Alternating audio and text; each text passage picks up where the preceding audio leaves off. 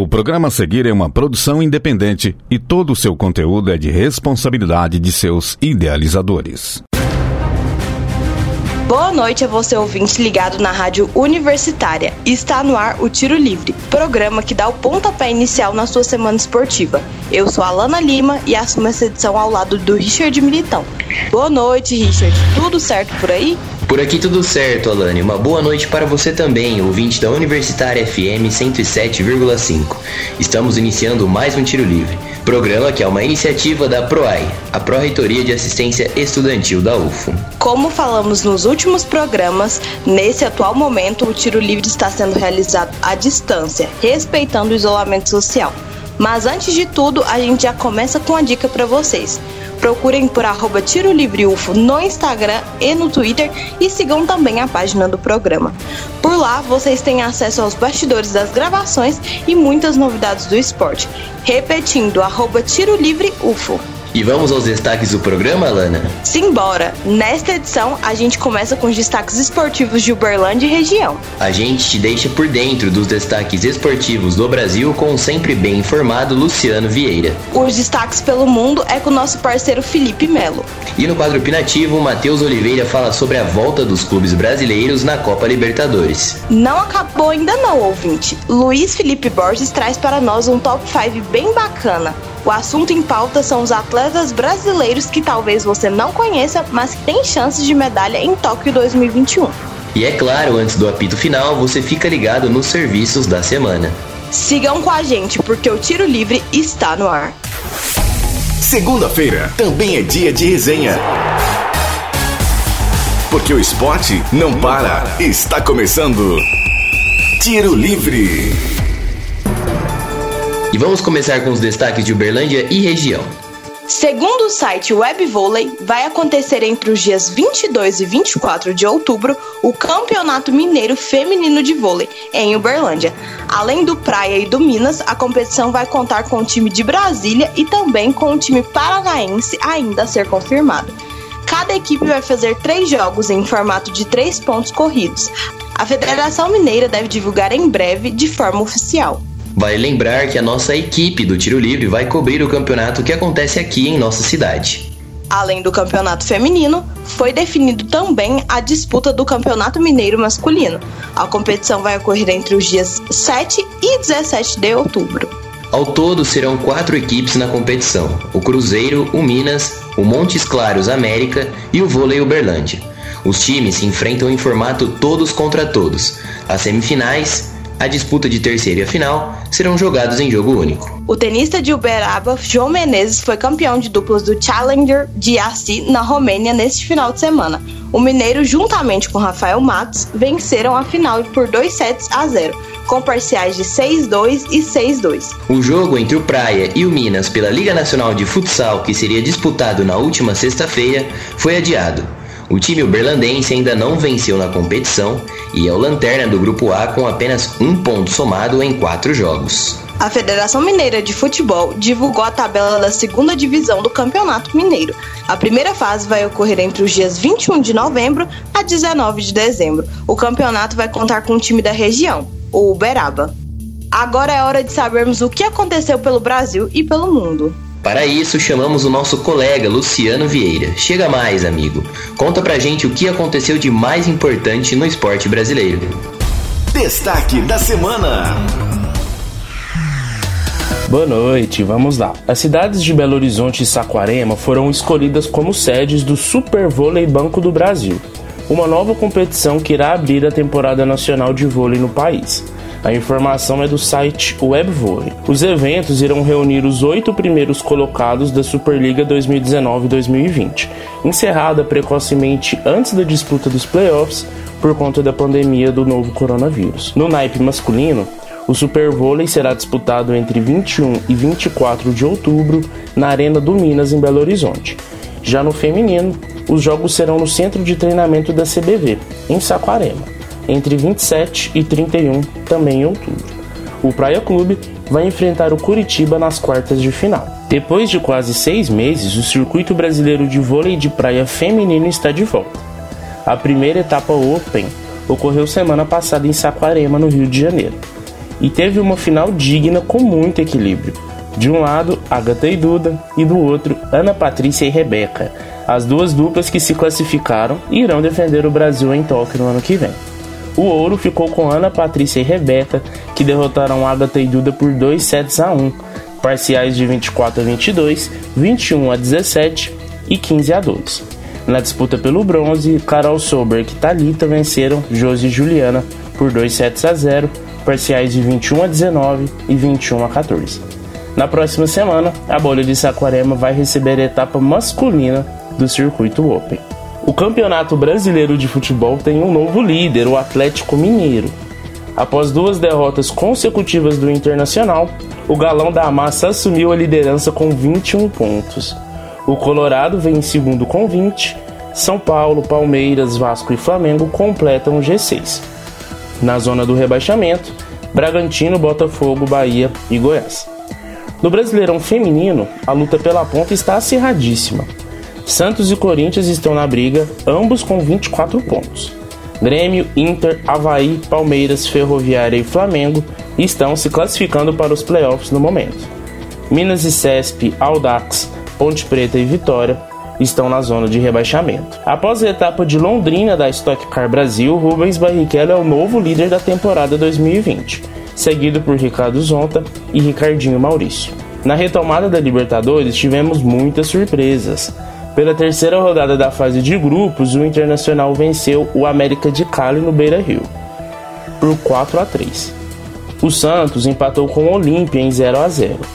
O São Paulo também empatou em 2 a 2 com o River Plate no Morumbi. O Atlético Paranaense venceu Jorge Wilstermann por 3 a 2 em Cochabamba e o Palmeiras venceu o Bolívar por 2 a 1 em La Paz. Duas derrotas marcaram a semana de disputas dos brasileiros. A primeira do Grêmio, que perdeu de 2 a 0 para a Universidade Católica em Santiago, e o Flamengo que sofreu a sua pior derrota na história da competição. 5 a 0 contra o Independente Del Valle em Quito. É isso, galera. Uma boa noite, um bom programa para vocês. Muito obrigada, Luciano. Agora, para os destaques internacionais, chamamos o sempre informado Felipe Melo. Diz aí, Felipe, quais são os destaques no esporte mundial? Boa noite, Alana, Richard e a você, ouvinte. Começamos os destaques internacionais com o campeonato inglês.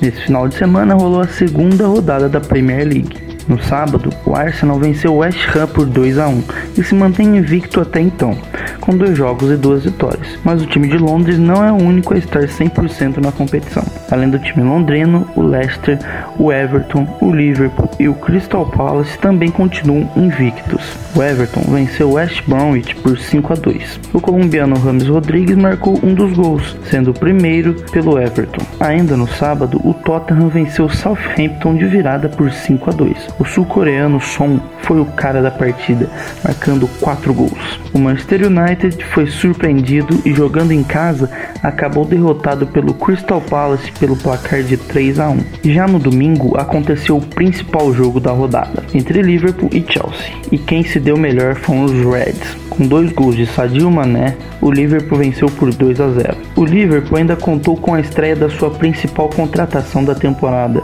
o volante Thiago Alcântara. Nessa segunda, o Manchester City jogou com o Wolverhampton, mas até o fechamento dessa edição do tiro livre, o jogo não tinha acontecido. Pela primeira rodada do campeonato italiano, a Juve, atual campeã da competição, venceu a Sampdoria pelo placar de 3 a 0.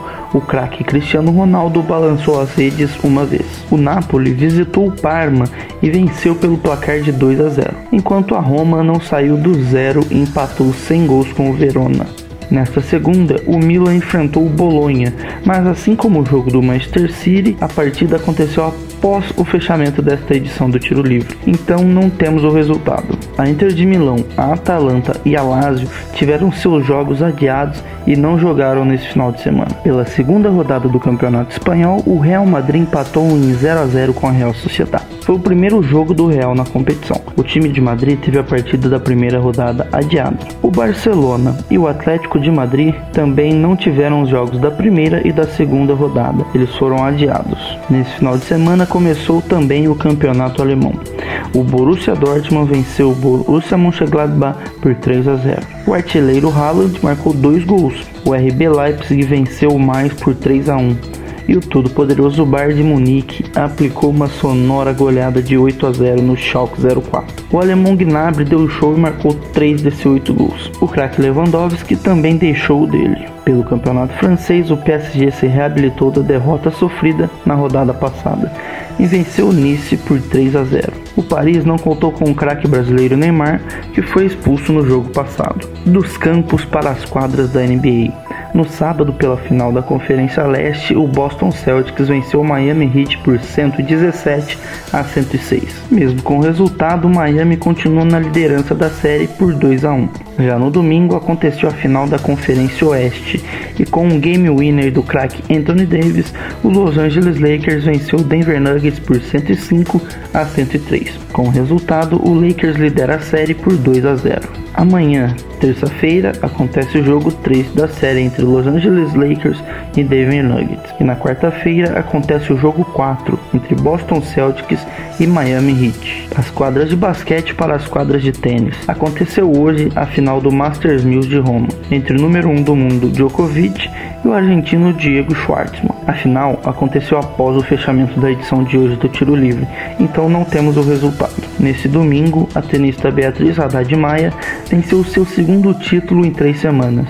Bia conquistou o ITF de Santarém, Portugal, após vencer a polonesa Martina Kubka por 2 sets a 0, 6-0 e 6-0. Durante essa semana, Thiago Wild e João Menezes vão estar na disputa pelo quali de Roland Garros. O Grande Slam francês começa na próxima semana e Thiago Monteiro já está na chave principal. E nesta semana, os jovens Orlando Luz e Felipe Meligeni jogam pelo Challenger de Sibiu, na Romênia. Já pelo Challenger de Forli, na Itália, teremos quatro brasileiros em ação. O número 1 um do Brasil, Thiago Monteiro, o experiente Tomás Belucci, além do Pedro Sakamoto e do Guilherme Clesar. Por hoje é só, voltamos com vocês, Richard e Alana. Muito obrigada, Felipe, pela parceria de sempre. Agora é hora de opinião no Tiro Livre. Nosso parceiro Matheus Oliveira solta o verbo sobre a volta da Copa Libertadores da América. Agora, no Tiro Livre. Opinião. Matheus, para começarmos, como você avalia o retorno dos clubes brasileiros na Libertadores? Boa noite, Richard. Boa noite, Alana. Boa noite aos amigos ligados na Rádio Universitária. Após basicamente sete meses, a Libertadores voltou. Os times brasileiros jogaram sete jogos. É, tivemos três vitórias, dois empates e duas derrotas. Vamos começar com as vitórias. O Atlético Paranaense jogou fora de casa com o Jorge Wista, uma equipe que já deu trabalho para o Palmeiras. E o Atlético Paranaense começou perdendo e fez o vira-virou, é, acabando o jogo com o gol do Walter. É, o Atlético Paranaense, de certa forma, é, com esse resultado, dá muita moral para a equipe, a equipe que não vem tão bem é, no Campeonato Brasileiro, e também, de certa forma, pode consolidar uma futura classificação para as oitavas, um, um grupo que não é tão fácil. É, o Palmeiras, logo na quarta-feira, é, também venceu fora de casa na altitude contra o Bolívar por 2 a 1 Sofreu, é claro, é, no finalzinho de jogo, quase tomou empate, mas é uma equipe que aproveitou das falhas da defesa do Bolívar e segue 100% na competição com três jogos e três vitórias. Tivemos também o Internacional também que sofreu dentro de casa contra o América de Cali. É, começou ganhando, se impondo, é, mas mostrou que tomou um empate, mostrou que Libertadores é, é você não pode dar bobeira e ganhou de 4 a 3 é, e segue, é, segue líder do seu grupo, juntamente também com o Grêmio, que são os dois clubes brasileiros no, no seu grupo. É, tivemos também em relação aos dois empates. Tivemos na terça-feira tivemos Santos e Olímpia. É, o Santos empatou 0 a 0 com o Olímpia na Vila Belmiro. O Santos com muita dificuldade na criação de jogadas. É, jogou 28 bolas aéreas na grande área do Olímpia, acertou apenas duas. É, então é um mau resultado, mas não tanto é, por conta que o Santos ainda continua líder com 7 pontos é, de, seu, de seu grupo. Tivemos também o um empate entre São Paulo e River Plate. O São Paulo, que já tinha perdido na estreia contra o Binacional, se complicou ainda mais. O River Plate jogou bem, é, de certa forma poderia até conseguido sair de São Paulo com uma vitória. É, então São Paulo vai ter dificuldades nessas últimas três rodadas para se classificar. É, já em relação às duas derrotas, o Grêmio não vinha jogando é, bem é, no Brasileirão, frequentou ali a, a zona de rebaixamento e isso se refletiu na Libertadores. Perdeu fora de casa para a Universidade da Católica. É claro, é normal você perder é, fora de casa é, na Libertadores, só que a forma como o, o Grêmio perdeu, de certa forma, faz com que a luz amarela é, ligue ali no Grêmio. É uma boa equipe, mas que não vem tendo é, bons resultados. E na próxima rodada já enfrenta seu maior rival internacional. E pode se complicar é, em um grupo que tem o América de Cali e a Universidade Católica. Já o grande destaque da rodada foi o 5 a 0 foi a goleada, isso mesmo que você ouviu, do Independente Del Valle contra o Flamengo. O Independente Del Valle que é, vem do último, foi campeão da última Copa Sul-Americana, é uma equipe muito boa e o Flamengo de certa forma o Domenech é, entrou com uma postura bem agressiva, isso é, fez com que desse muito espaço entre a linha de defesa e a linha do meio de campo. Os meias dominaram ali o meio de campo. É, o, Flamengo sofreu muito na parte física, então foi um 5 a 0 que poderia até ser é, maior mesmo. Então esses foram os sete resultados da volta da Copa Libertadores após sete meses sem a Libertadores. É, e para você, quais são os brasileiros favoritos para conquistar a competição? Bom, é difícil a gente falar sobre favoritos, é, ainda mais é, nessa loucura de pandemia. É, isso influencia a, os atletas, as equipes, é, influencia as viagens. É, e também foram disputadas apenas três rodadas, mas eu queria aqui listar é, por ordem, é, eu queria listar aqui por ordem as equipes que são que estão mais preparadas, as, mais, as favoritas é, do Brasil para a conquista dessa Libertadores. É, primeiro eu queria é, listar o Internacional, uma equipe que vem com. que contratou o Cudê, que já foi campeão do Campeonato Argentino, campeonato difícil. Ele também comandou outras equipes da América Latina. Ele que joga no 4-5-1. E esse 4-5-1 é, reflete muito o que o Cudê e o que a gestão do, do Internacional quer, que ele se preocupe muito com a Libertadores. É, que compõe muito, que preenche muito o meio de campo com cinco atletas que é algo que todas as equipes é, que ganharam Libertadores elas tiveram muita imposição tática e física ali no meio de campo, que é, como se diz, o coração de, de toda equipe é, nessa competição que é muito difícil de você ganhar. Em segundo lugar, eu colocaria o Flamengo. Ah, mas o Flamengo tomou de 5 a 0 contra o Independente Del Valle. Eu acho que essa, essa derrota dolorida do Flamengo foi mais por conta das circunstâncias de como o Domenech ele, é, ele entrou, qual, como que foi é, a ideia de jogo que ele propôs naquele jogo específico. É claro que o Flamengo não vem jogando tão bem quanto é no ano passado com o Jorge Jesus. Só que o Flamengo tem, tem meio campistas de muita qualidade. O Thiago Maia, o Gerson, o Rascaeta, o agora o convocado Everton Ribeiro. Então é equipe que sim ele estaria como uma das favoritas do Brasil para a disputa do título da Libertadores. É, em terceiro lugar ali eu colocaria o Grêmio, que não vem jogando tão bem, mas que sempre chega, que tem uma equipe ajustada, que o Renato Gaúcho dá confiança para os seus atletas. É, eu colocaria também o Palmeiras, que vem investindo há anos. É, tem uma equipe, não só um time, mas como uma equipe qualificada, é, com atletas já experientes. É, e segue líder, segue 100% na competição. Eu colocaria ele também é, junto ali o São Paulo, é, o São Paulo que vai ter muita dificuldade para passar, como eu repito é, na resposta anterior, é, perdeu do binacional, mas é uma equipe que pode chegar é, talvez ali nas oitavas, nas partes de final e pegue moral para as próximas, próximas rodadas. É, e por último, nos dois últimos, eu colocaria o Santos. É, o Santos que depende muito da, da inspiração de um ou de outro jogo do Marinho, com pouca criatividade. É, o Santos que tem um time bom, que tem um, um, uma defesa consistente, um ataque que brilha de vez em quando, mas que tem um elenco reduzido e isso pode influenciar muito. E o Atlético Paranaense que vem desfalcado de, de atletas que saíram do Atlético Paranaense, então isso influencia muito, então eu acho muito improvável que o Atlético Paranaense consiga é, seu título, mas tudo pode acontecer. Para finalizar, você acha que os times brasileiros têm jogado o melhor futebol da competição continental? Os brasileiros são os favoritos? Bom, ainda é difícil a gente fazer esse tipo de análise por conta que foram apenas três rodadas. Teve a questão da pandemia que pode influenciar, influencia é, em alguns clubes. É, mas os oito, dos oito grupos que a gente tem até o momento, quatro são liderados por equipes brasileiras. Então, sim, as equipes brasileiras vêm tendo um bom desempenho.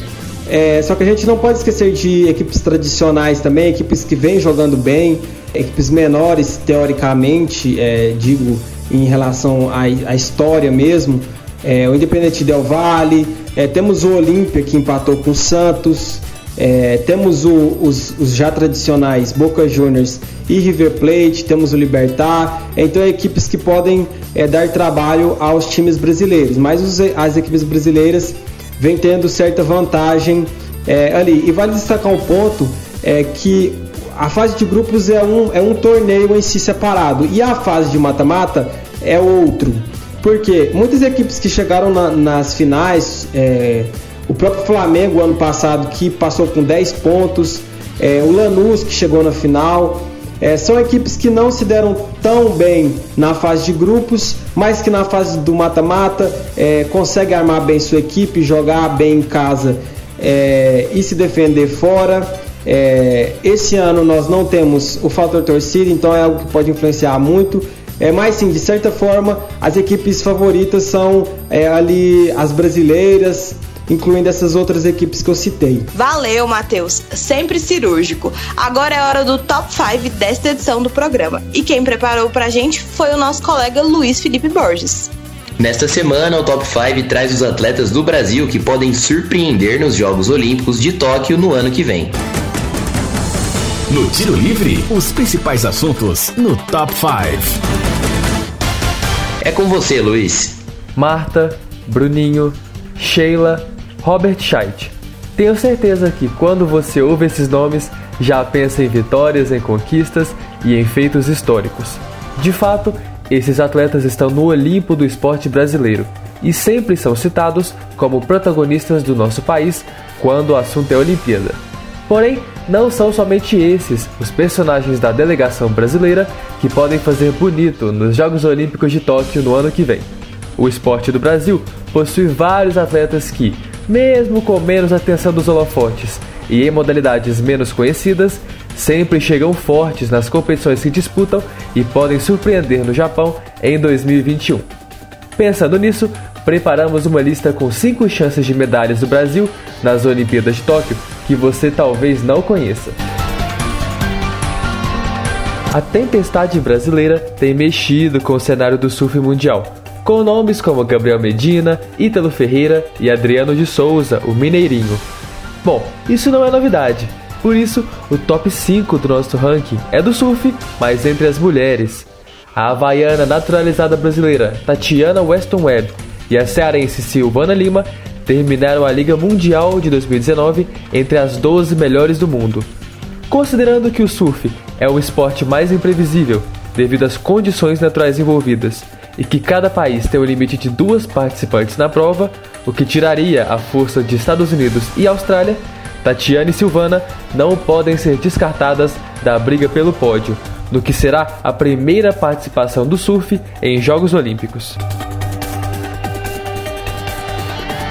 O número 4 da nossa lista é Henrique Avancini.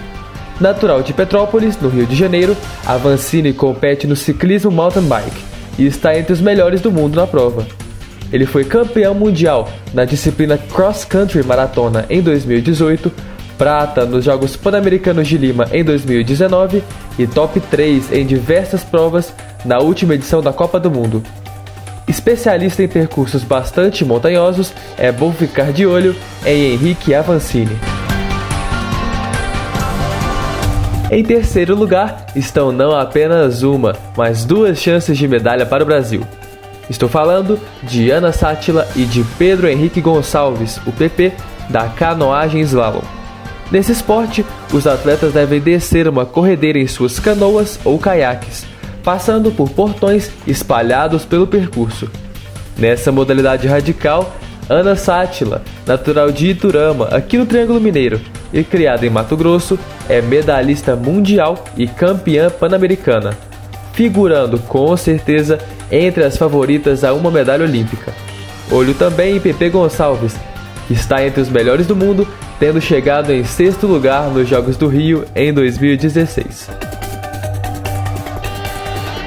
Um dos grandes nomes do esporte brasileiro neste ciclo, o mesa-tenista Hugo Calderano, não poderia ficar de fora dessa lista. O carioca de 24 anos faz história ano após ano e ocupa o segundo lugar do nosso top 5. Sua atual posição como número 6 do ranking mundial de tênis de mesa é a melhor de um atleta latino-americano em todos os tempos. Conhecido mundialmente como The Thrill from Brazil, traduzindo a emoção do Brasil, Calderano precisará superar os esportistas da China, superpotência da modalidade. Bom, o brasileiro já mostrou ter talento para isso. Agora é vencer os chineses na hora certa os Jogos Olímpicos. Na primeira posição, fechando o top 5 de hoje, está Fernando Reis, do levantamento de peso.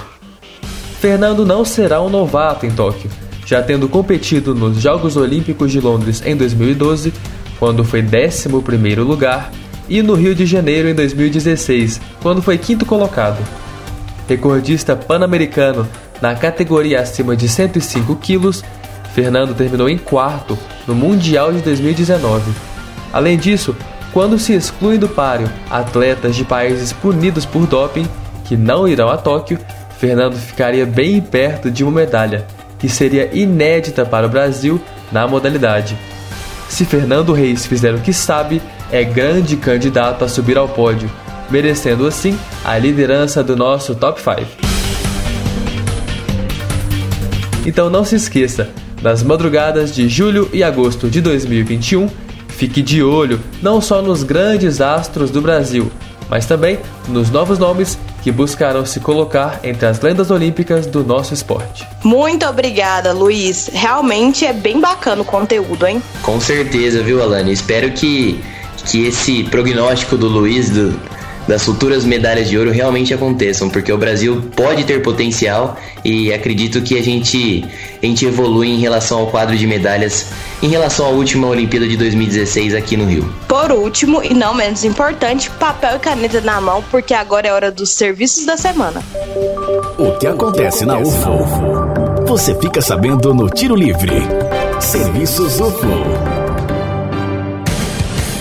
No dia 27 de setembro é celebrado o Dia Nacional da Doação de Órgãos. A data foi criada para conscientizar a sociedade sobre a importância da doação. Por conta disso, neste mês acontece a campanha Setembro Verde, que incentiva a doação de órgãos. O Brasil tem o maior sistema público de transplantes do mundo, e cerca de 90% dos procedimentos no país são realizados pelo Sistema Único de Saúde, o SUS. E o Hospital das Clínicas da UFO, desde 2014, é uma das instituições habilitadas para a realização de transplantes de órgãos e tecidos. De lá para cá foram realizados mais de 870 procedimentos. O dado é da Assessoria de Comunicação do HCUFO e da Associação Brasileira de Transplante de Órgãos. Para continuar salvando vidas, é necessário dizer sim à doação. Não é preciso qualquer documento ou registro. Somente a família do paciente pode autorizar a doação. Por isso, a importância de informar aos familiares sobre a sua vontade de ser doador. Então, espalhe amor, doe órgãos e salve vidas. Antes de passar a bola para você, Richard, eu preciso destacar aqui que o SUS completou no dia 19 de setembro 30 anos. Sabemos dos desafios estruturais e mais ainda da sua relevância no cuidado com a nossa saúde de forma gratuita, de qualidade e universal. O que seria de nós sem o SUS, né, meu filho? É verdade, Alana. O SUS é importantíssimo para a nossa sociedade. Devemos dar muito valor a ele. E a gente segue falando de saúde. Vocês sabiam que uma única doação de sangue pode salvar até quatro vidas? Mas desde o início da pandemia, o Hemocentro de Uberlândia vem sofrendo queda no fluxo de doações de sangue. De acordo com a captadora do Hemocentro, Patrícia Fernandes, em entrevista ao Jornal Diário de Uberlândia, a queda nos agendamentos está em 40%. Isso causa preocupação em relação à manutenção dos estoques de sangue. As unidades no estado de Minas Gerais têm operado com o agendamento integral e com um número limitado de atendimentos por dia, respeitando todos os protocolos e medidas de biossegurança. Richard, quem pode doar sangue? Para fazer a doação, Alana, é necessário pesar no mínimo 50 quilos, ter entre 18 e 60 anos e estar em boas condições de saúde. Pessoas com idade entre 16 e 17 também podem doar com autorização do responsável legal. Durante a pandemia, a orientação é que idosos com mais de 60 anos não participem. Se você que nos escuta ficou interessado em doar, saiba que o agendamento de horário é muito simples. Basta acessar o site Hemominas. Anota aí: hemominas.mg.gov.br. Também dá para reservar um horário pelo aplicativo mgapp/cidadão. O telefone para mais informações sobre a doação de sangue em Uberlândia é o 34 3088 9236. Repetindo, 34 3088 9236. Richard, é sempre bom ressaltar a importância do gesto de doar sangue, de ajudar o próximo. Eu confesso que a minha vontade de doar sangue já começou aos 17 anos, quando meu avô lutava contra um câncer e a minha família descobria de perto a necessidade de ter muitos doadores naquele momento tão doloroso. E dando sequência nos serviços, o assunto agora é educação. A Escola de Educação Básica da UFO, a ESEBA, está com inscrições abertas para o sorteio de vagas do ano letivo de 2021 para as turmas de Educação Infantil e Ensino Fundamental. A inscrição deve ser realizada de preferência pela internet até a próxima quinta-feira, dia 24 de setembro. Anota aí o site da escola: ezeba.ufo.br. Por lá, você confere o edital desse sorteio público. E para você que não tem acesso à internet, é possível se inscrever pessoalmente na secretaria da Escola Ezeba, localizada na rua Adutora São Pedro, número 40, no bairro Aparecida, das 8 às 11h30 ou das 1h30 às 5 da tarde. O sorteio público será realizado no dia 22 de outubro. E atenção, devido ao contexto da pandemia da Covid-19, o resultado será disponibilizado no site e nos espaços físicos da escola. Apito Final. Tiro Livre. Apito final do Tiro Livre de hoje. Para sugestões e dúvidas, mande mensagem no Facebook do programa www.facebook.com/tiro livre. Aproveite e curta a página da Rádio Universitária FM no Facebook e no Instagram. Além disso, não se esqueça de seguir o programa arroba Tiro Livre UFO. Fique atento às próximas edições. Na segunda-feira, às 8 horas da noite, vale ressaltar que todos os programas estão disponíveis no nosso Spotify. O Tiro Livre é uma iniciativa da PROAI, Pró-Reitoria de Assistência Estudantil da UFO. E caso você esteja andando pelos campi da UFO e notar alguma movimentação estranha, entre em contato com o WhatsApp da UFO Segura. 34 99996 4597. Repetindo, 34 99996 4597. Essa edição foi produzida por Felipe Melo, Luciano Vieira, Luiz Felipe Borges, Matheus Oliveira, Thiago Grepaldi, Zina e apresentada por mim, Alana Lima, e pelo meu parceiro Richard Militão. Revisão de Lázaro Martins e apoio técnico de Benício Batista, Edinho Borges e Mário Azevedo. Boa noite, Alana, e a você, ouvinte. Muito obrigado pela audiência nesta edição do Tiro Livre. Boa noite, Richard, e a você, ouvinte da 107,5. Uma ótima semana esportiva a todos. Universitária apresentou Tiro Livre. O conteúdo que você ouviu é de uma produção independente, sendo assim de inteira responsabilidade de seus idealizadores.